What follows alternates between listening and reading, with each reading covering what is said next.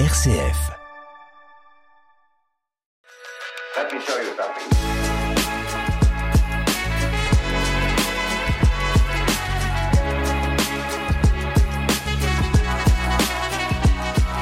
Et c'est dans un hangar euh, caché au cœur de Grenoble que notre découverte commence, au milieu des imposantes machines et des étranges structures de l'atelier des décors. C'est Benoît et Yves qui nous accueillent. Alors ici, on est à l'atelier de construction de décors. Donc on est trois, un serrurier et deux menuisiers. On réalise les décors des compagnies de spectacles vivants grenobloises en lien avec le théâtre. Donc euh, l'atelier est divisé en deux parties. Une partie serrurerie qui consiste à la réalisation de l'ossature métallique des décors euh, et une partie menuiserie pour tout ce qui est décoration. La partie euh, serrurerie, euh, c'est hyper important aussi parce que pour pas que ça nous tombe sur le coin du nez, tout ça, c'est ça? Oui, alors là pour les décors, euh, typiquement il y a des spécificités techniques particulières qui est que tout doit être démonté souvent en plein de fois. Donc c'est des assemblages particuliers typiques du, spectacle, des contraintes de poids, de taille, parce qu'il faut déplacer tout, donc on ne peut pas se permettre d'avoir des trop grandes longueurs. Certains décors montrent à 4, 5, 6 mètres de haut. Le, le métal en fait il sert simplement à faire un squelette, comme euh, des décors de cinéma. Et le bois, lui, il vient habiller le squelette. Et après, il y a un- une autre profession qu'on n'a pas ici, qui est le décorateur. C'est celui qui vient transformer euh, l'objet en quelque chose d'autre. Du faux métal, euh, du faux béton. euh. Alors là, concrètement, comment euh, ça marche? Une compagnie, elle vient vous voir avec une idée, vous faites ça en lien, euh, comment ça fonctionne euh? Ça fonctionne de manière assez diverse en fonction des compagnies, euh, de leur habitude de, de ce genre de pratique. Elles spécifient déjà leurs demandes. Et puis après, euh, on a un rendez-vous, on vient voir, elles expliquent euh, leurs envies de scénographie. Donc si elles ont déjà des scénographes, en général, il y a des canevas qui ont déjà été faits, des visuels. Et dans ce cas-là, nous, on les traduit techniquement, euh, justement, dans des rapports de sécurité, de euh, possibilités de réalisation. euh. Et après, on fait faire des devis. Contrairement à un atelier de construction de décors classique, les compagnies ne payent que la matière première. Approximativement 30% du coût total réel d'un décor. Et alors, est-ce qu'il y a un truc un peu fou euh, qu'on peut vous demander ici? La plupart des décors sont un peu fous, hein, Ouais, c'est toujours un défi un peu technique. euh. Oui, il y a souvent des défis techniques, oui. Récemment, on a fait une double tournette. Ça ressemble à un grand camembert de 4 mètres, avec une partie du camembert à l'intérieur qui tourne dans un sens, et la partie extérieure du camembert qui tourne dans l'autre sens. Là, ici, c'est la grande nef. C'est là où, en général, on construit, euh, on monte les décors. Une fois qu'ils sont finis, on les assemble. Parce que forcément, le serrurier il travaille tout seul de son côté, en lien avec les menuisiers, bien sûr, et des contraintes techniques des deux métiers. Mais une fois qu'on a fini les différents éléments, on les monte ici, et ça permet de vérifier que tout va bien, que tout tient. Voilà, donc là, c'est la partie serrurerie, ma Ouais, partie, très vieille machine. On dirait sortie d'un film de steampunk. Est-ce qu'on peut estimer à peu près combien de décors sortent d'ici euh, chaque année? On a arrêté de compter ré- réellement parce que c'est vrai, il y a des décors qui sont volumineux qui vont nous prendre plusieurs mois. Il y en a d'autres qui vont nous prendre la semaine, euh, d'autres euh, ça sera tout simplement sur 3 à 4 jours. Démonstration sur une machine? Allez, Un truc qui fume un peu? C'est des défis, bah, nous on fait la limite où le décor il parte euh, en sécurité, qu'il soit facile à transporter, facile à monter et qui mette personne en danger, voilà.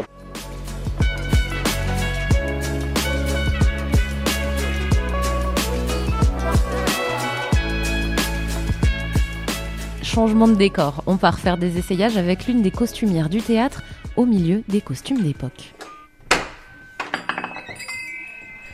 Bonjour. C'est Justine, je suis costumière euh, à l'atelier de couture du théâtre de Grenoble. La manche, elle est taillée en, en V et si on retravaille en fait ce côté-là, on va avoir ce, quelque chose de plus ou moins cintré là. Après, je peux tout simplement l'élargir De partout. de partout Mm. pour qu'en fait on ait vraiment ce côté euh, tombant. C'est vrai qu'on a un échange euh, plutôt privilégié avec euh, les artistes puisqu'on les, on les reçoit selon euh, leurs demandes qu'ils font en amont. Donc est-ce qu'ils font plutôt de l'emprunt euh, Est-ce qu'ils ont besoin qu'on retouche certaines parties de costume Ou est-ce qu'il y a de la création? C'est ce qui est le plus intéressant forcément ouais. puisqu'on voit toutes les étapes. C'est S'ils ont leur propre maquette, ben nous on va travailler donc à partir de cette image, de cette silhouette qu'ils souhaitent. Ou alors, euh, ils ont déjà des idées bien en place, euh, ils amènent des photos. Et, et nous, en fait, on retravaille leurs demandes par rapport à ça. Les danseurs, en fait, vont demander des choses plus particulières puisque leur corps est mis à rude épreuve et donc le vêtement, le costume ne doit pas les entraver. Alors que euh, quelqu'un qui est sur scène, euh, théâtre, euh, avec changement rapide, c'est complètement différent. Il y a tout, euh, en fait, chaque projet est complètement différent, de point de vue création, technique, euh, plus ou moins historique ou non. On a une, a une petite salle avec tous les accessoires là, juste là avec euh, bah, tout ce qui est jabot, foulard, collant, etc. Chapeau aussi. on Des a- grands chapeaux. il y a beaucoup de chapeaux ici. Donc on essaie de ranger par époque en fait. On a vraiment la grande salle contemporaine qui, qui est beaucoup d'achats, beaucoup de dons.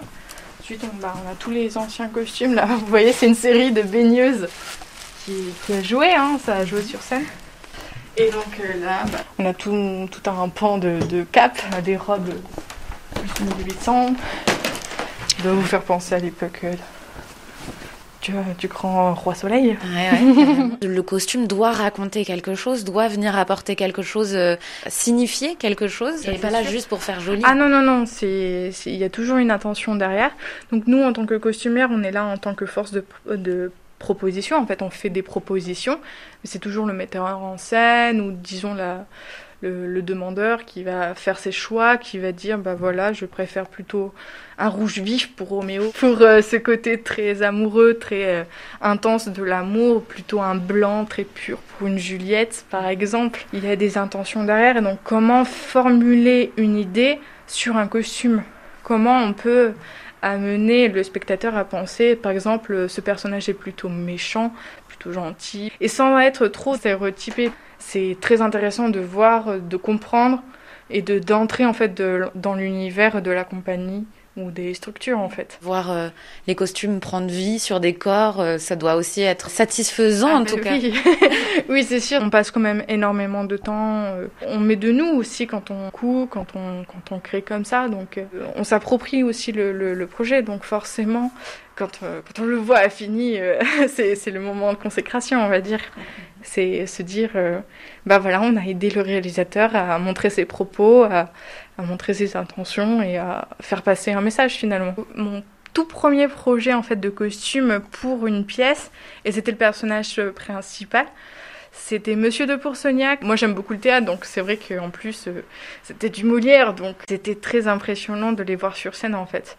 De voir son tout premier costume réalisé pour un personnage principal, de le voir sur scène la première fois, c'est... de l'émotion parce que ça y est, je suis en plein dedans quoi dans le costume.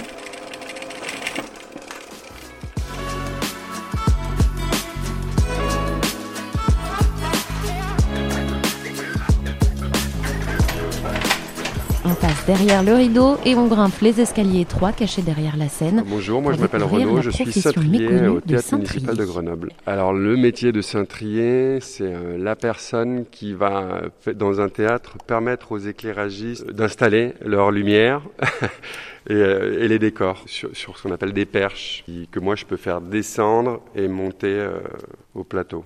Il en existe plus énormément, en tout cas plus manuellement, il y en a plus beaucoup, hein, c'est ça. Ouais, il n'y a plus énormément de cintres manuels. Bon, les raisons, elles sont évidentes. hein, le- la technologie fait, fait son chemin. Donc, euh, euh, bien souvent, ils sont automatisés.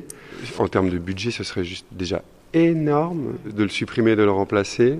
Et puis, je pense qu'on est quand même attaché ici euh, au fait que ce soit un cintre manuel. Ça, ça offre quand même des possibilités, des fois, qu'on n'aurait pas avec un cintre mécanisé. Ce qui nécessite de monter et descendre les escaliers.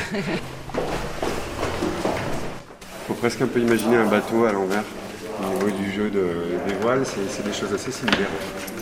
Tout le champ lexical, il y a beaucoup de choses qui viennent de la marine. Déjà, euh, à une certaine époque, les marins qui avaient plus de travail dans les chantiers, euh, les- sur les grands chantiers navals, se sont reconvertis dans les métiers du spectacle. Et on m'a dit qu'il fallait absolument pas parler de cordes au théâtre. Ça, on parle pas de cordes, on dit une guinde. Des guindes, on en a partout sous les yeux. Ouais, bah alors là, voilà, ça c'est euh, la, la commande en fait de mes perches. Donc ça va vous surprendre. Là, moi, je vais tirer et ça descend en fait, parce que c'est contrebalancé. Donc paf, là j'ai mon chariot de pain qui me permet de venir équilibrer, de- de mettre euh, le même poids sur mes chariots que ce que j'ai là en pendrillon.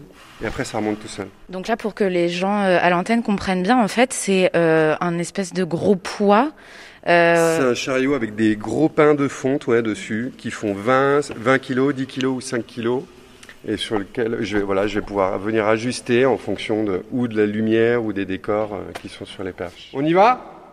Allez.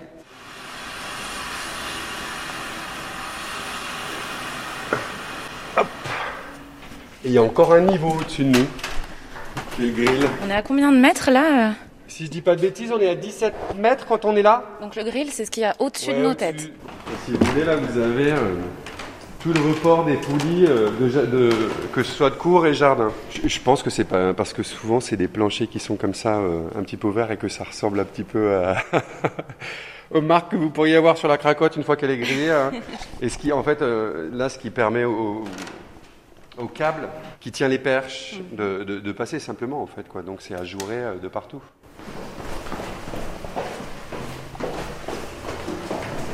Il arrive qu'on lève des choses vraiment très lourdes. Il arrive même que ce soit des personnes. Les circassiens, on fait beaucoup de choses comme ça. Ah, il y a des fois, c'est une demi-journée de, de travaux pour euh, la- l'installation. Il arrive parfois que je brasse, euh, ouais, euh, quasiment ouais, 1000 kilos de pain, je pense. Je le sens bien. Ouais, j'ai pas, là, c'est vrai que je le sens bien. J'ai pas besoin d'aller à la salle après. Et là, oui, effectivement, je m'épanouis. J'apprends tous les jours, quoi. Parce qu'en plus, on, est, une petite équipe et on est amené à. Euh, je fais pas que du cintre, que du cintre. Euh, c'est pas possible. Je suis, obligé de, de- de- d'essayer de, comprendre ce que fait mon collègue euh, au plateau, en lumière, voilà, parce qu'on est tous en interaction. C'est hyper enrichissant. Même si on a tous des sensibilités différentes, euh, on a quand même un objectif commun. C'est que le spectacle ait lieu et que d'accueillir le public et qu'il y ait une magie qui s'opère quand même.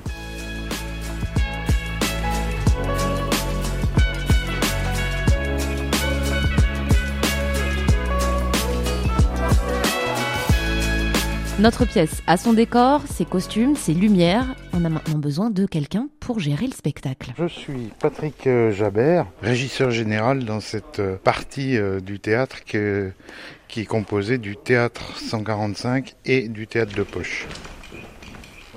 En gros, le théâtre de poche, c'est 150 places. Le théâtre euh, 145, c'est de l'ordre de 250 places. Et euh, on a ce qu'on appelle le grand, le grand plateau, euh, qui est le théâtre euh, du centre-ville, le théâtre municipal, qui lui euh, a d'abord une salle de 600 places euh, et d'autre part un plateau qui est beaucoup plus grand, qui a surtout une particularité qui est d'être un très ancien théâtre, comme on n'en fait absolument plus.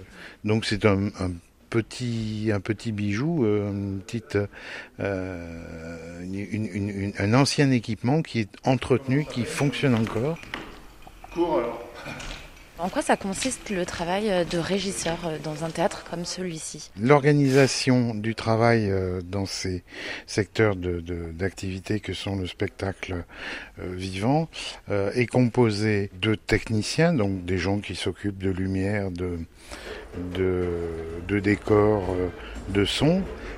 Puis au-dessus, il y a les régisseurs qui, eux, sont des gens qui ont un, peu plus de responsabilité par rapport à l'organisation du travail, par rapport euh, à la conduite des spectacles. Ce qu'on appelle la conduite des spectacles, c'est donc pendant euh, un spectacle, c'est envoyer tous les effets, lumière, vidéo, euh, son, euh, etc. Machine, machinerie, déplacement de décors et, et, et autres. Et puis après, on a des régisseurs généraux qui eux chapeautent tous les autres régisseurs. Euh, donc ont la responsabilité euh, technique de, de, de- du fonctionnement de l'ensemble, de la, tout ce qui tourne autour de la scène. La responsabilité des équipes, donc les plannings, etc. La sécurité, euh, donc tout ce qui est de l'ordre du code du travail, la sécurité du personnel euh, dans le cadre du travail, euh, et puis donc tout ce qui est relation avec les compagnies, euh, organiser l'accueil d'un spectacle et faire en sorte que ce spectacle puisse être monté et se dérouler dans de bonnes conditions. Je t'ennuie jamais euh, finalement si je vous entends bien dans ce métier. Ah non, c'est un métier prodigieux parce que on a plein de, de problématiques, surtout en création. On nous pose des problèmes techniques qui ne se sont jamais posés. Donc il faut être inventif en permanence. Et donc euh, c'est vrai que c'est un- un- une activité où on est extrêmement... On a besoin d'être inventif, on est amené à solliciter notre imaginaire en permanence. Et, et effectivement, euh, c'est euh, très très riche comme, euh, comme milieu.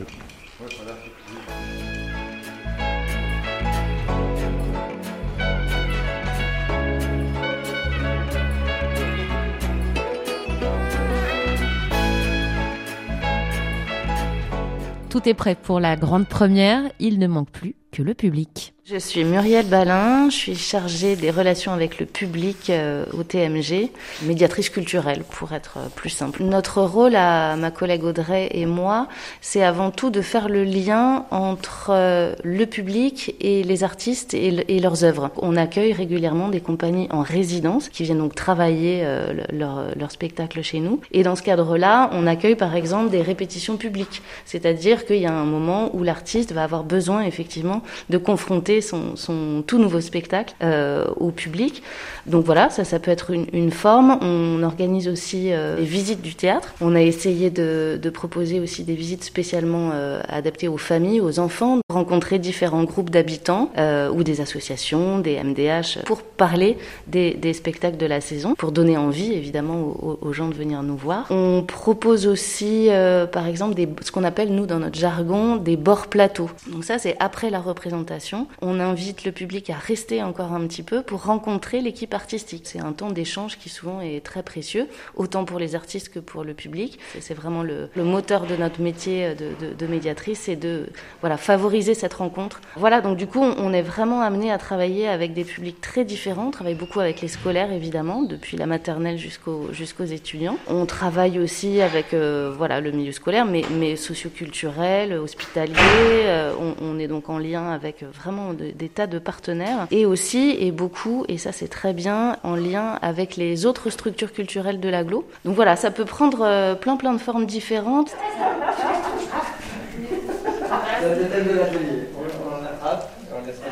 Delphine Gouard, je suis directrice du TMG. Il y a vraiment une grande attente de retrouver le public. On essaie d'avoir une programmation assez large euh, d'un point de vue euh, discipline, théâtre, danse, cirque, pour les jeunes, pour les moins jeunes, euh, etc.